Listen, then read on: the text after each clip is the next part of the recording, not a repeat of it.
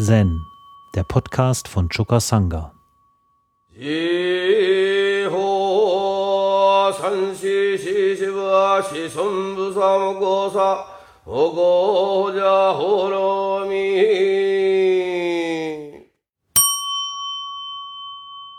Rinzai Roku findet sich folgende Aussage. Jemand fragte den Meister, mit welcher Absicht kam der erste Patriarch aus dem Westen? Der Meister sagte, hätte er eine Absicht verfolgt, hätte er nicht einmal sich selbst retten können. Jemand fragte, wenn er keine Absicht verfolgte, wie hat dann der zweite Patriarch den Dharma erlangt? Der Meister sagte, Erlangen heißt nicht erlangen. Jemand fragte, wenn es nicht erlangen ist, was bedeutet dann nicht erlangen? Der Meister sagte, weil ihr euren Geist nicht davon abhalten könnt, überall herumzusuchen, sagte ein Patriarch, Pah, gute Leute, was sucht ihr eure Köpfe mit euren Köpfen?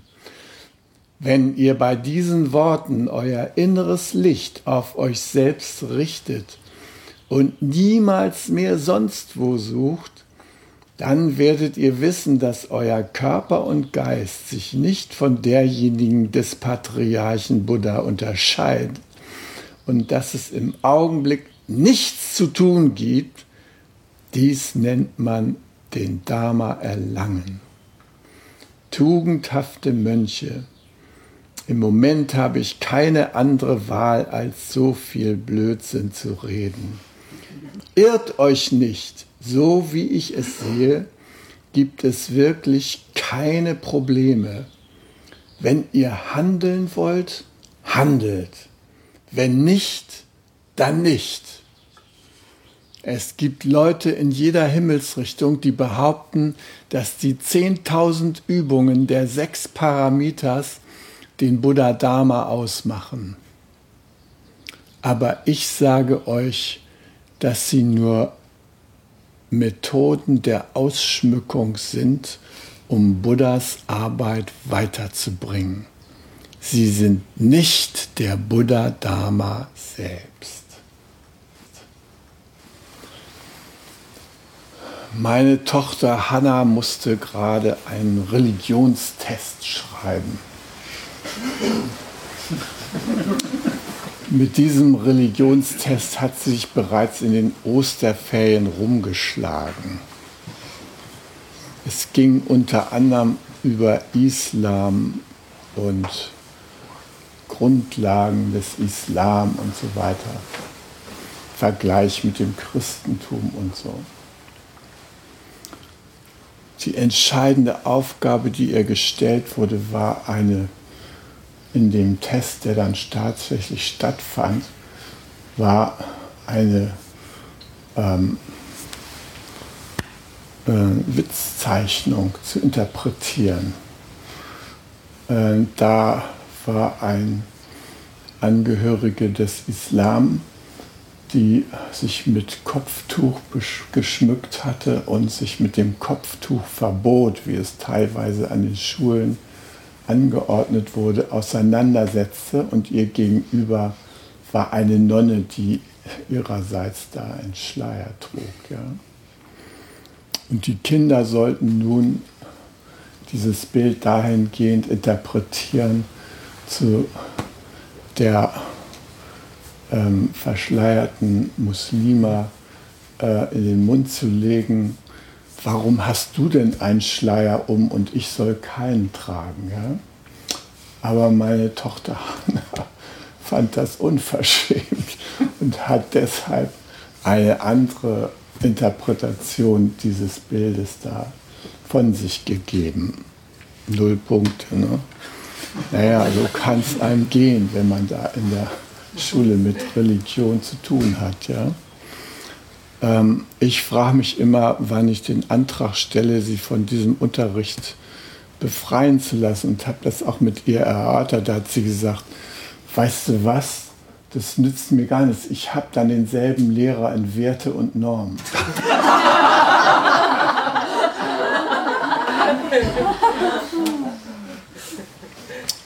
Meine Tochter Sophie hat an der äh, integrierten Gesamtschule in Nienburg auch das Fach Werte und Normen.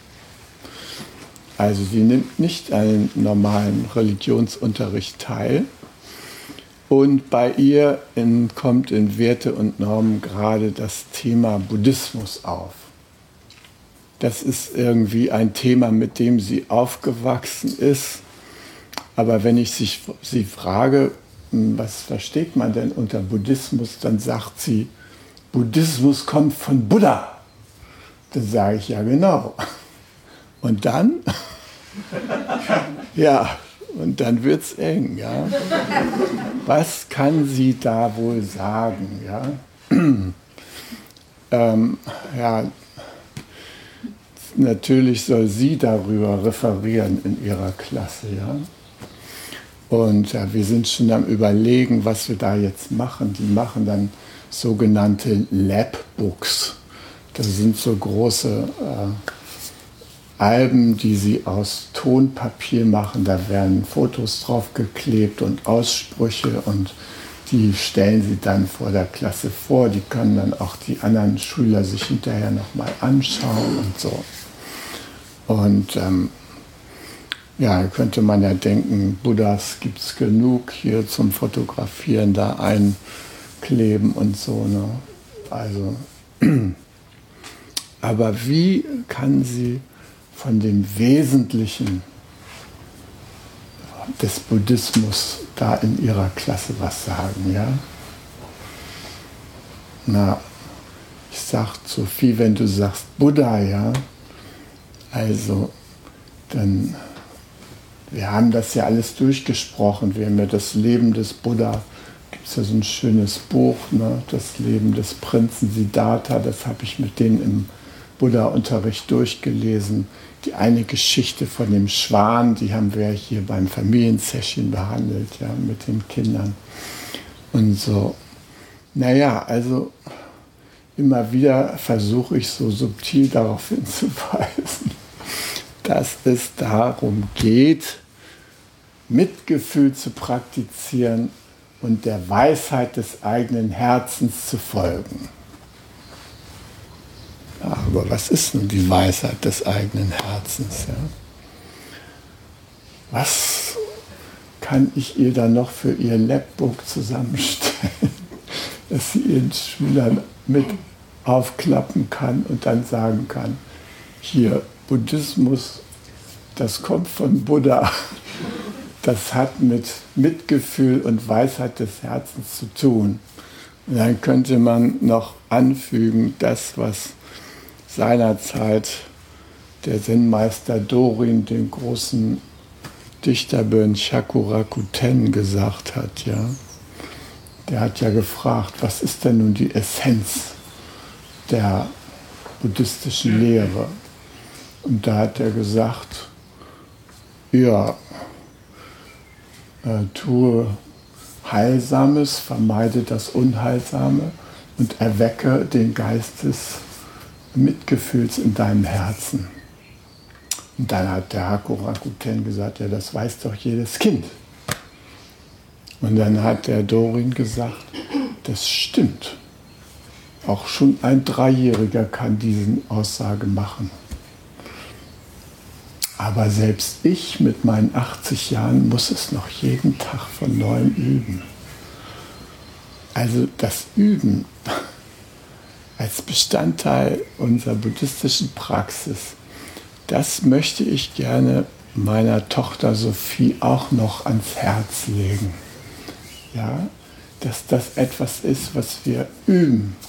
Das ist nicht so, das steht auf irgendwelchen Tafeln und Punkt, sondern wenn wir uns wenn wir Buddhismus kennenlernen wollen, dann bedeutet das, wir machen uns auf einen Weg.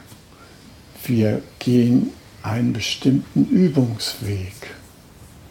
Und wie Dogen gesagt hat, Übung ist Erwachen, Erwachen ist Übung. Das eine bedingt das andere. Wir können nicht das eine vom anderen trennen.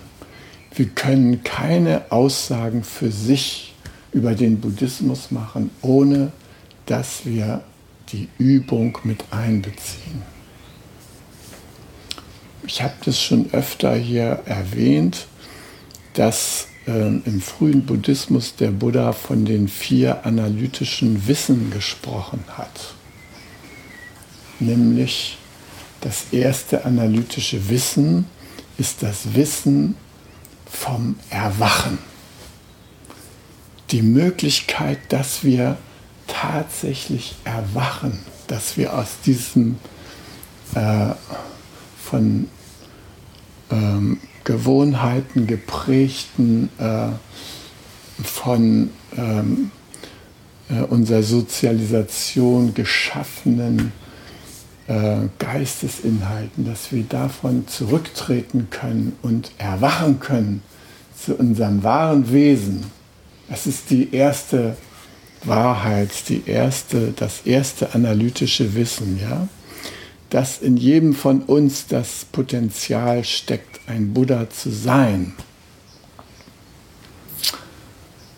Also, das ist ein wichtiger Punkt, ja.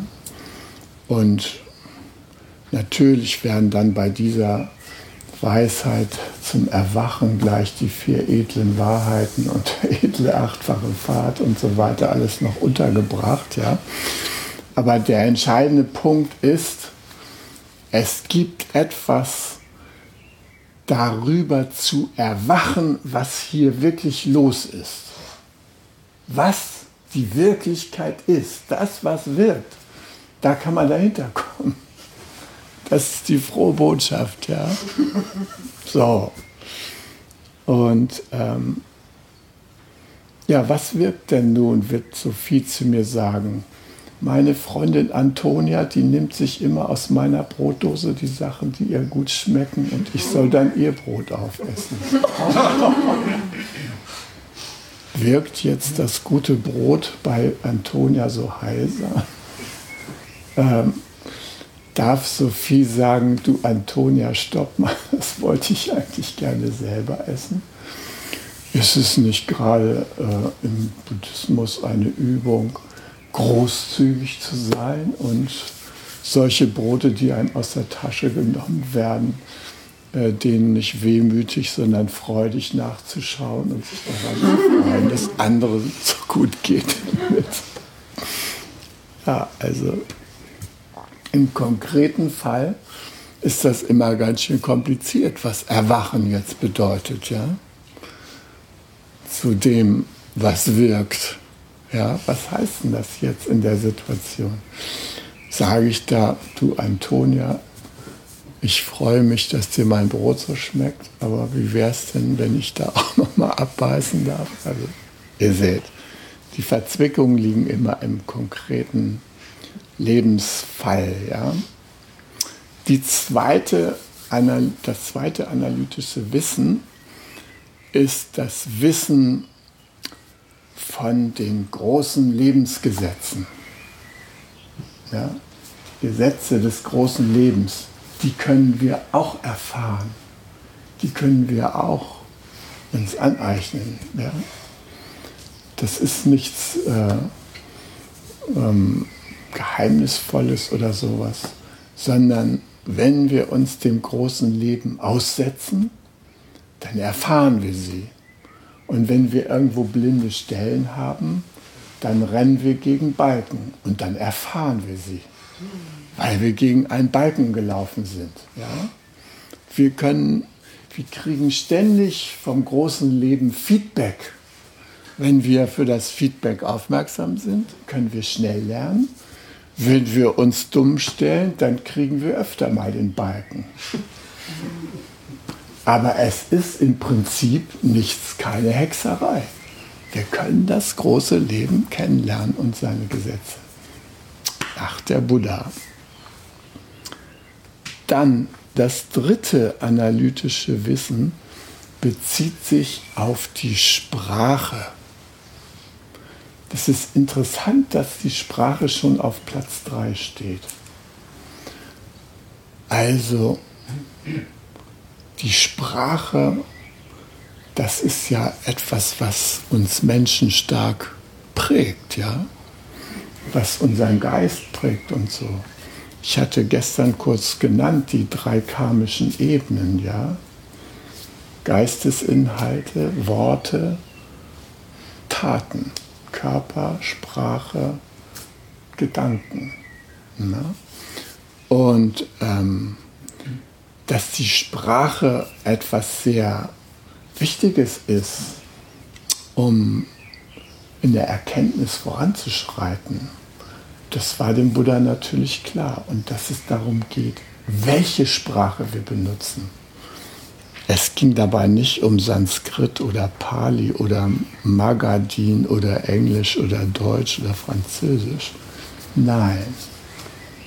Der Buddha hat sich mit der Sprache befasst, die dem Leben und dem Erwachen dient.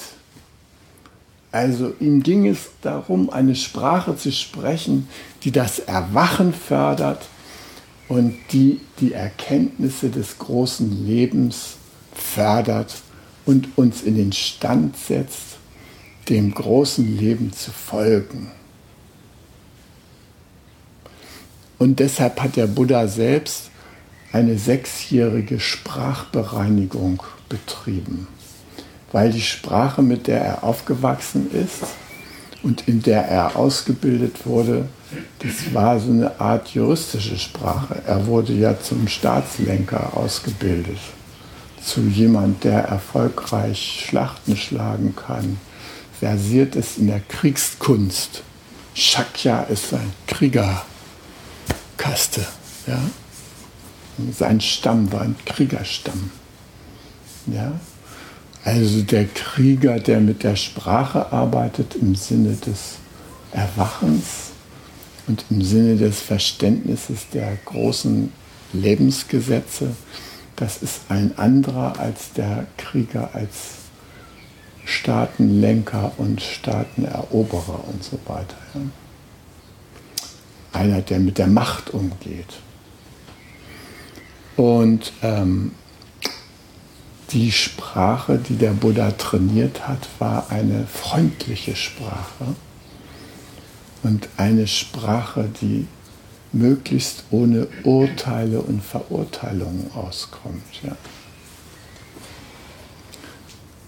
Und das Interessante ist, dass das, was wir heute modern so ähm, üben, nämlich zum Beispiel die gewaltfreie Kommunikation nach Marshall Rosenberg, dass die in diesem in diesem dritten analytischen Wissen des Buddhas wurzelt.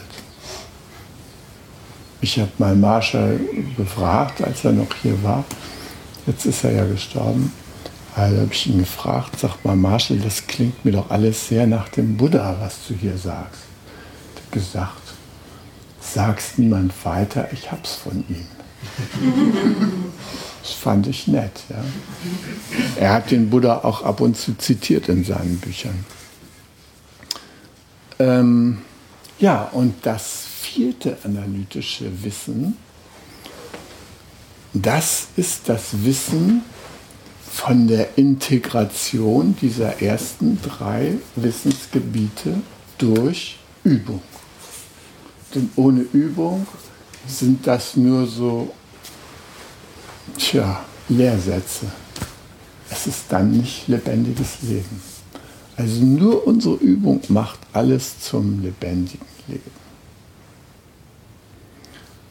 Und wie kriege ich das jetzt Sophie beigebracht, ja? dass es um Übung geht? Das, was kann sie denn jetzt üben mit ihrer Freundin Antonia? Ja, was sind denn da in Bezug darauf die Gesetze des großen Lebens.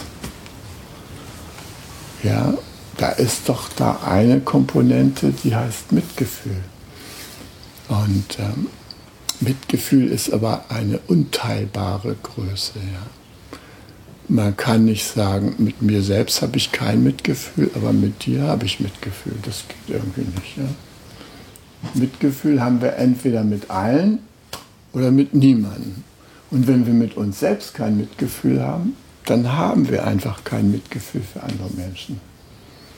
Deshalb ist immer der erste Schritt, das Mitgefühl für sich selbst zu wecken. So wie Dogen auch sagt, den Buddha-Weg gehen heißt sich selbst entdecken. Ja, sich selbst entdecken heißt dann sich selbst vergessen. Aber erstmal geht es darum, sich selbst zu entdecken. Wer vor sich selbst die Augen verschließt, der soll bitte die Hände von der Weltrettung lassen, ja, weil das funktioniert nicht. Ja, also deshalb auch Rinnsal, ne? der sagt ja hier, dass es wichtig ist, ne? wenn ihr bei diesen Worten euer inneres Licht auf euch selbst richtet und niemals mehr sonst wo sucht, dann werdet ihr wissen, dass euer Körper und Geist sich nicht von derjenigen der Patriarchen Buddhas unterscheidet. Also, auch Rinzai betont, wie wichtig das ist, dass wir erstmal uns mit uns selber beschäftigen. Und das ist ja auch immer unser Übungsweg hier in der Zen-Übung. Wir, wir befassen uns kritisch, selbstkritisch, freundlich, wie auch immer, mit uns selbst. Und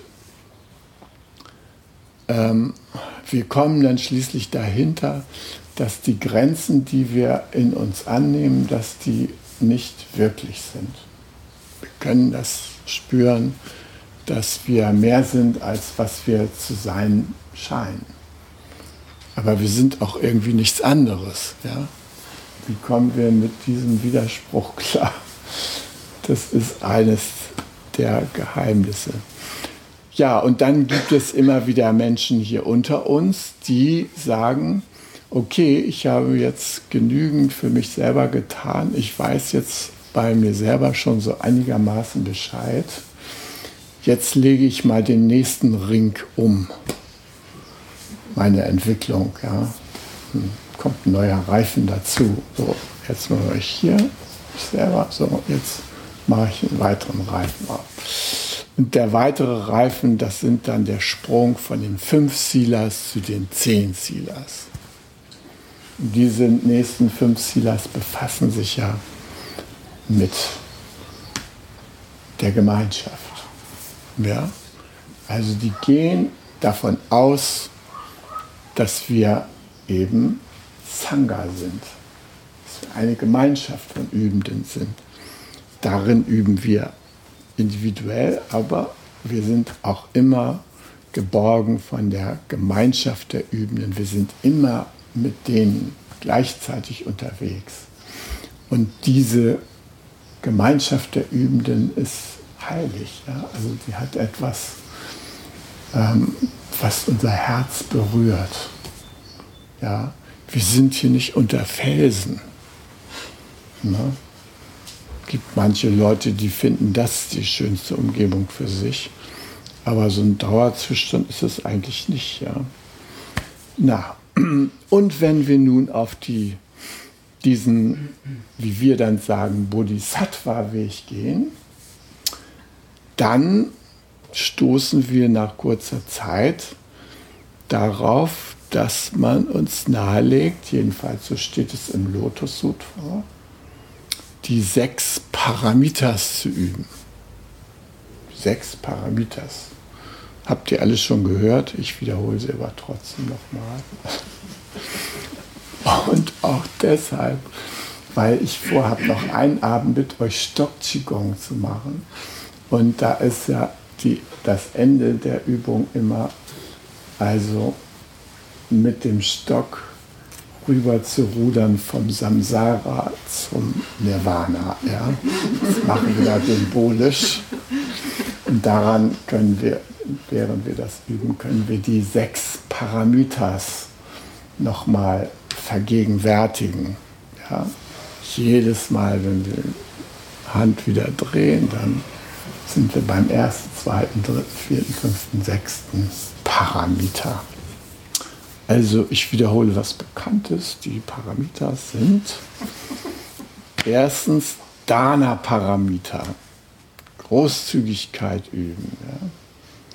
Kommt auch bei den Silas vor. Ne? Nicht anderen was wegnehmen, sondern Freigebigkeit üben, ist schon der erste Punkt. Ja. Also Großzügigkeit, Dana-Parameter. Dann, dass man gewisse soziale Spielregeln, ethische Richtlinien einhält, übt, als Wegweisung begreift. Ja? Die Silas nämlich. Also das heißt Sila auf Sanskrit, ja? Kai auf Japanisch. Übrigens, Dana heißt Fuse auf Japanisch, müsst ihr auch nicht wissen, ja. Braucht kann das Japanische gleich weglassen. Also im Deutschen wird es mit einem angemessenen Verhalten übersetzt, ja. Manche sagen natürlich tugendhaft. Ähm, in unserer Kultur hatte Tugend so ein bisschen schweren Beiklang. Ja. Das klingt immer so ein bisschen nach Moral. Im, im Osten hat Tugend einen ganz anderen Geschmack. Also Tugend ist ja ein Bestandteil meines Mönchsnamens. Ja? To, Toku. Toku heißt Tugend.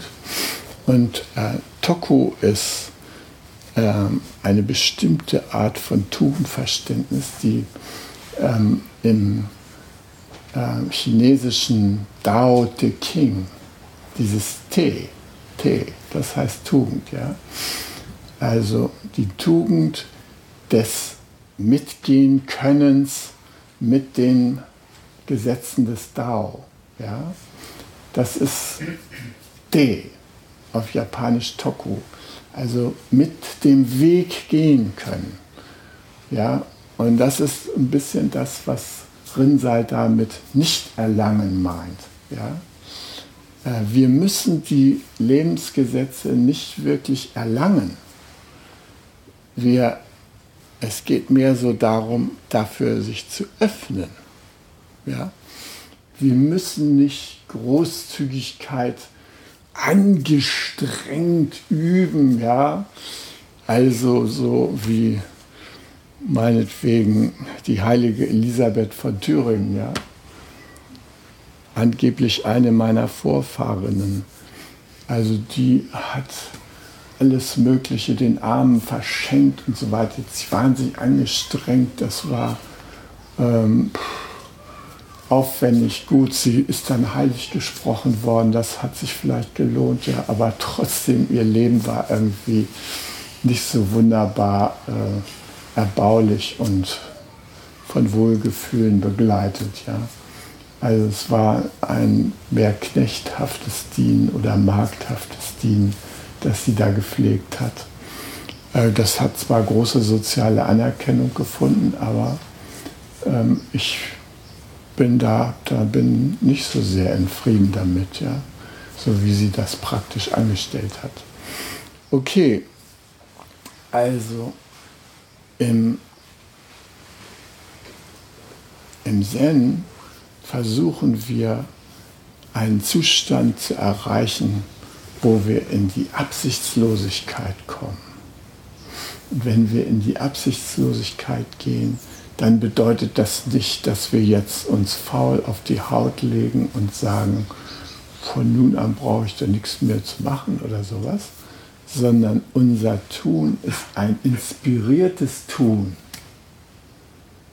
Unser Tun wird nämlich inspiriert vom Dharma, ja, von den großen Lebensgesetzen. Wir sind in einem wunderbaren Fluss in, der, in dem Moment. Und in dem Fluss, da kann man schwimmen, da kann man mal eine Zeit lang toter Mann spielen oder tote Frau. Aber man ist da irgendwie immer in Bewegung und man ist immer in Kontakt mit dem Fließen des Flusses und den Felsen, auf die es dazugeht und den Stromschnellen und den Ufern und so weiter. Also so ist das eigentlich mit dem Absichtslossein, mit dem Nichterlangen. Ja? Also wir müssen nicht den Fluss irgendwie erlangen, sondern wir brauchen eine bestimmte Art von Badequalität. Ja? Nicht mit Schwimmreifen und Schwimmweste, sondern im Kontakt mit den Elementen mitfließen. Bestandteil davon werden, von der ganzen Fließrichtung. Das ist so, wohin die Reise eigentlich geht für uns. Ja? Gut, aber ich war ja noch bei den Paramitas, also Sila, das sind äh, Empfehlungen, wie wir, sagen wir mal, unser Verhalten so einrichten können, dass wir ähm, nicht auf eine zu unheilsame Weise anecken.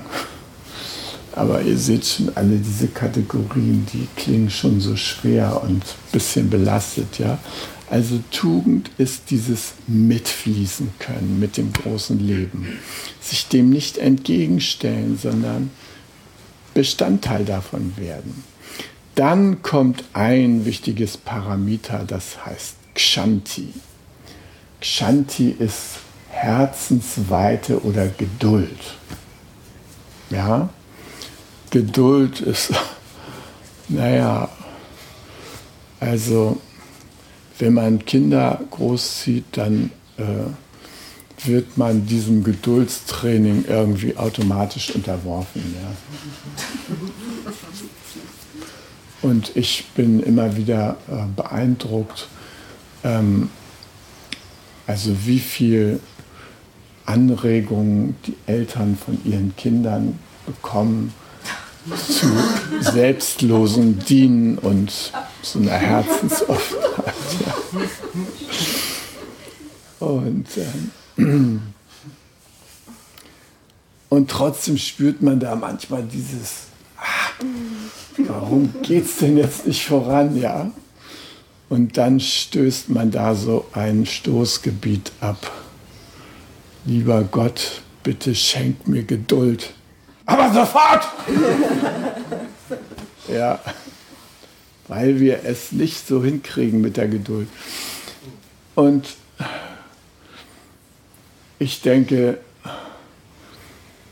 also wenn ich so an meine Lehrer zurückdenke, zum Beispiel an Lorena, eine meiner Lehrerinnen, Schwester meiner Großmutter, dann bewundere ich nachträglich ihre große Geduld, die sie mit mir gehabt hat. Ja? Also beispielsweise, als ich so krank war mit Hepatitis, äh, da hat sie zu mir gesagt, ähm, weißt du was, dir könnte das gut tun, dich mal so ein bisschen im Ostasiatischen umzugucken. Äh, wie wäre es, wenn du mal eine Weile mit einem Zen-Meister leben würdest? Damit du dein Leben anders in den Griff kriegst und mal ein paar Dinge in deinem Leben durchdringst. Und ich war damals noch voll auf dem sozialistischen Trip und habe gedacht, meine Fresse, wenn die Frau einmal das Kapital lesen würde, dann würde sie verstehen, dass diese Anregungen bei mir nun wirklich keine Grundlage finden können ich bin mit wesentlicheren Dingen unterwegs. Ja. Dann habe ich ihr das versucht nahezubringen, dass sich damit beschäftigt. Hat sie zu mir gesagt, weißt du was, ich war in den 20er Jahren äh, Kommunistin. Und da habe ich äh, mich mit meinen Verwandten angelegt, beispielsweise den Fürsten von Neu-Isenburg die haben mich mal eingeladen und ich habe mich da nicht demgemäß angezogen. Und äh, wahrscheinlich roch ich auch noch ein bisschen nach Hering, weil ich zu der Zeit in einer Gummiballfabrik gearbeitet habe, wo ich irgendwie mit Schwämmen so Muster auf Gummibälle gemacht habe, um mich überhaupt am Leben zu erhalten. Und da hatte ich immer eine Tonne mit Heringen stehen. Das war meine Monatsration, um zu überleben. Und ähm, dann war ich bei denen und die tafelten da und ähm, wollten da mich ausfragen nach irgendwelchen Verwandten. Und ich war so einsilbig. Naja, und dann haben die gesagt, am Ende des Abends zu ihrem Chauffeur, ähm, bringen Sie sie doch mal bitte nach Hause. Und der Chauffeur hat mich bis zur Grundstücksgrenze gefahren und dann hat er die Tür aufgemacht, mir einen Fußtritt gegeben und dann war ich da draußen im Regen. Und dann war ich noch 20 Kilometer entfernt von meiner Unterkunft. Und da habe ich die ganze Zeit gesagt, hoch lebe die sozialistische Revolution, hoch lebe Moskau. Damit habe ich mich über Wasser gehalten. Kurz und gut, meine Tante war bestens informiert über das ganze Thema Kapital, Sozialismus und so weiter. Aber mit einer Engelsgeduld hat sie mir zugehört und versucht in meinen Reden irgendwie mal eine Gelegenheit unterzubringen, mich für das zu interessieren, was so Gegenstand der Betrachtung im Zen ist.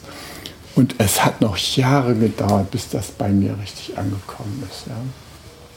Also äh, diese Engelsgeduld und Güte, die hatte sie. Ja, und hat immer wieder, und sie hatte ähm, so einen interessanten Vorstellung von Gelassenheit und Geduld. Sie sagte, weißt du, die Menschen, die verändern sich nicht so schnell. Ähm, aber ich habe da so zwei ganz erfolgreiche Methoden. Äh, die eine Methode ist, ich ramme die und die andere Methode ist, ich montiere ihnen was ab. Bestimmte Glaubenssätze oder sowas, die hat sie denen abmontiert. Sagt sie, weißt du, ich glaube, das montiere ich denen mal ab. Sagte sie so, wenn ich von irgendwas gesprochen habe, worüber ich mich aufgeregt habe bei meinen Verwandten, dann sagte sie, lass mal gut sein. Ich kümmere mich darum, ich montiere denen das mal ab.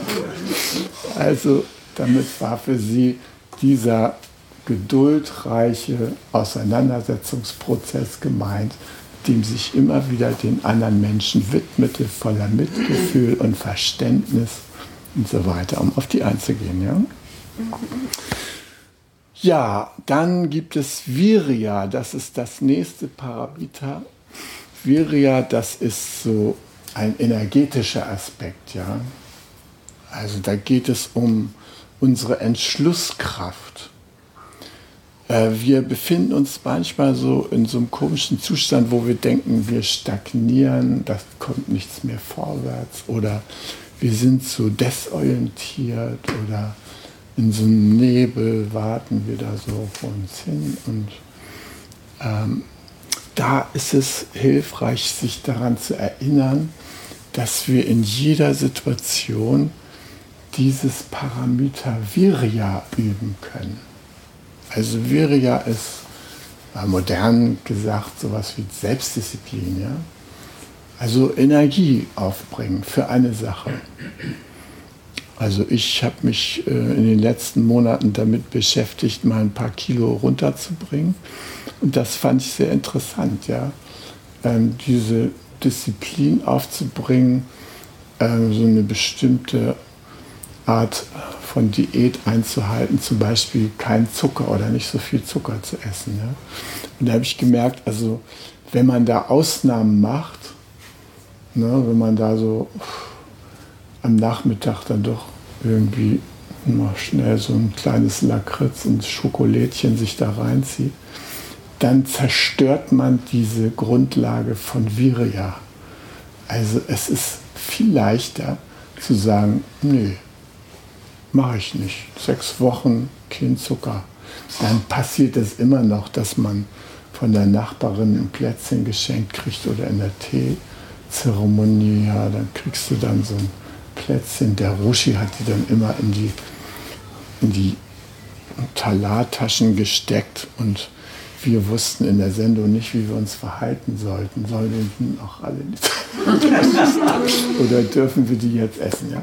Also solche Kleinigkeiten meine ich jetzt nicht, aber so, also man merkt es, wenn man äh, sich auf äh, so einen Pfad begibt, so ähm, etwas Heilsames in sein Leben zu rufen, ist es gut, wenn man mit Virya dabei im Bunde ist. Ja?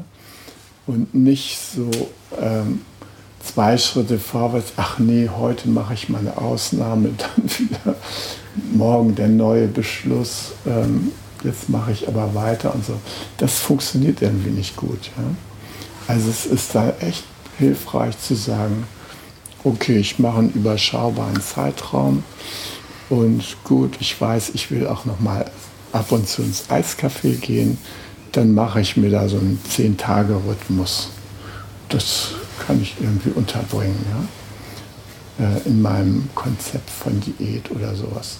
Man musste nicht äh, dogmatisch werden oder sowas, aber irgendwie etwas tun, um seinen Entschluss, etwas zu erreichen, zu fördern. Ja? Und das ist Virya üben, also Entschlossenheit zu einer bestimmten. Und natürlich hier im Zen sagen wir ja immer, äh, wir brauchen die drei Motoren. Das große Vertrauen, dass die Übung was bringt. Ja. Äh, die große Entschlossenheit, nämlich es auch zu tun und umzusetzen. Und das dritte ist der große Zweifel. Wenn wir den nicht haben, der uns immer wieder äh, fragen lässt, mein Gott, bin ich auf dem richtigen Weg oder so, wenn wir den nicht haben, kommen wir auch nicht voran. Also wir brauchen alle drei Elemente. Ja? Und Virya, das ist diese Entschlossenheit. Ja? Ich will es wissen. Ich steige da jetzt ein. So, die ist also das vierte Parameter. Ja, und das fünfte ist natürlich Jhana, also Meditation, Konzentration, ja? Achtsamkeit, Sammlung. Das ist die, das fünfte, die fünfte, fünfte Parameter und ähm, das finde ich, ich gestern mit Frankie nochmal so darüber gesprochen, was das für ein Segen ist, dass wir in unserem Leben einfach immer wieder regelmäßig äh, in die meditative Übung gehen können. Ja? Das ist ja so selbstverständlich für uns, was sich da immer alles so klärt, einfach dadurch, dass man sich Zeit nimmt und sich hinsetzt. Das ist doch wunderbar, ja. Da frage ich mich immer, ich lebe hier mit 150 Leuten im Lebensgarten, warum die anderen darin nicht auch so einen Segen sehen. Ja? Einige tun es, aber irgendwie nicht so viele, ja, wie ich mir wünsche. Ich wünsche mir es ja nicht, äh, damit sie dasselbe tun wie ich, ja, sondern weil, weil ich weiß, was das für ein Segen ist. Und weil ich auch weiß, dass dieser Segen äh, eben durch Übung entsteht. Nicht durch einmal sich hinsetzen, sondern indem man das regelmäßig tut. Ja? Naja, und das sechste Parameter ist das Parameter der Weisheit oder des Verstehens, des tiefen Verstehens. Sophie heißt ja nun Weisheit auf Griechisch. Und ich freue mich, dass wir Sophie diesen Namen gegeben haben. Und ich habe ihr den auch schon öfter zu erklären versucht. Und da es bei Sophie mit diesem verstandesmäßigen Wissen nicht so weit her ist, freue ich mich, dass ich immer wieder auf ihre Herzensweisheit zu sprechen kommen kann. Denn die hat sie.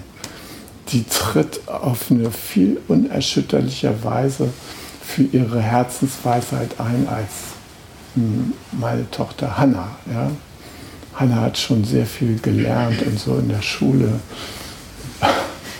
Da ist das ein bisschen äh, zurückgedrängt. Ja? Aber bei Sophie die lässt sich, was die Herzensweisheit angeht, nicht für dumm verkaufen. Also, dass sie irgendwie so ganz natürlich steht sie da drin und folgt dem. Ja? Gut, von Ab Ausnahmen abgesehen. Manchmal hat sie nämlich ähm, ein verkehrtes Verständnis von Allverbundenheit. Wenn zum Beispiel äh, Wochenende ist, dann findet sie, dass die rechte Form Allverbundenheit zu üben die ist, dass Hannah mit ihr spielt. Und dass Hannah nicht mit irgendwelchen Leuten Fußball spielt, was Sophie hasst, ja. sondern sie soll mit ihr spielen. Das ist ihr Verständnis von Allverbundenheit. Hannah und ich, wir sind verbunden und deshalb spielen wir zusammen. Ja? So, so wäre das in ihrem Weltbild so einfach unterzubringen. Ja? ja, was machen wir damit, dass Hannah mit ihren Freunden Fußball spielen will und Sophie meint, das ist keine Form der Allverbundenheit. Ja? Wie kriegen wir das geklärt? Ne? Ihr seht, wenn es praktisch wird, wird es gleich wieder schwierig. Ne?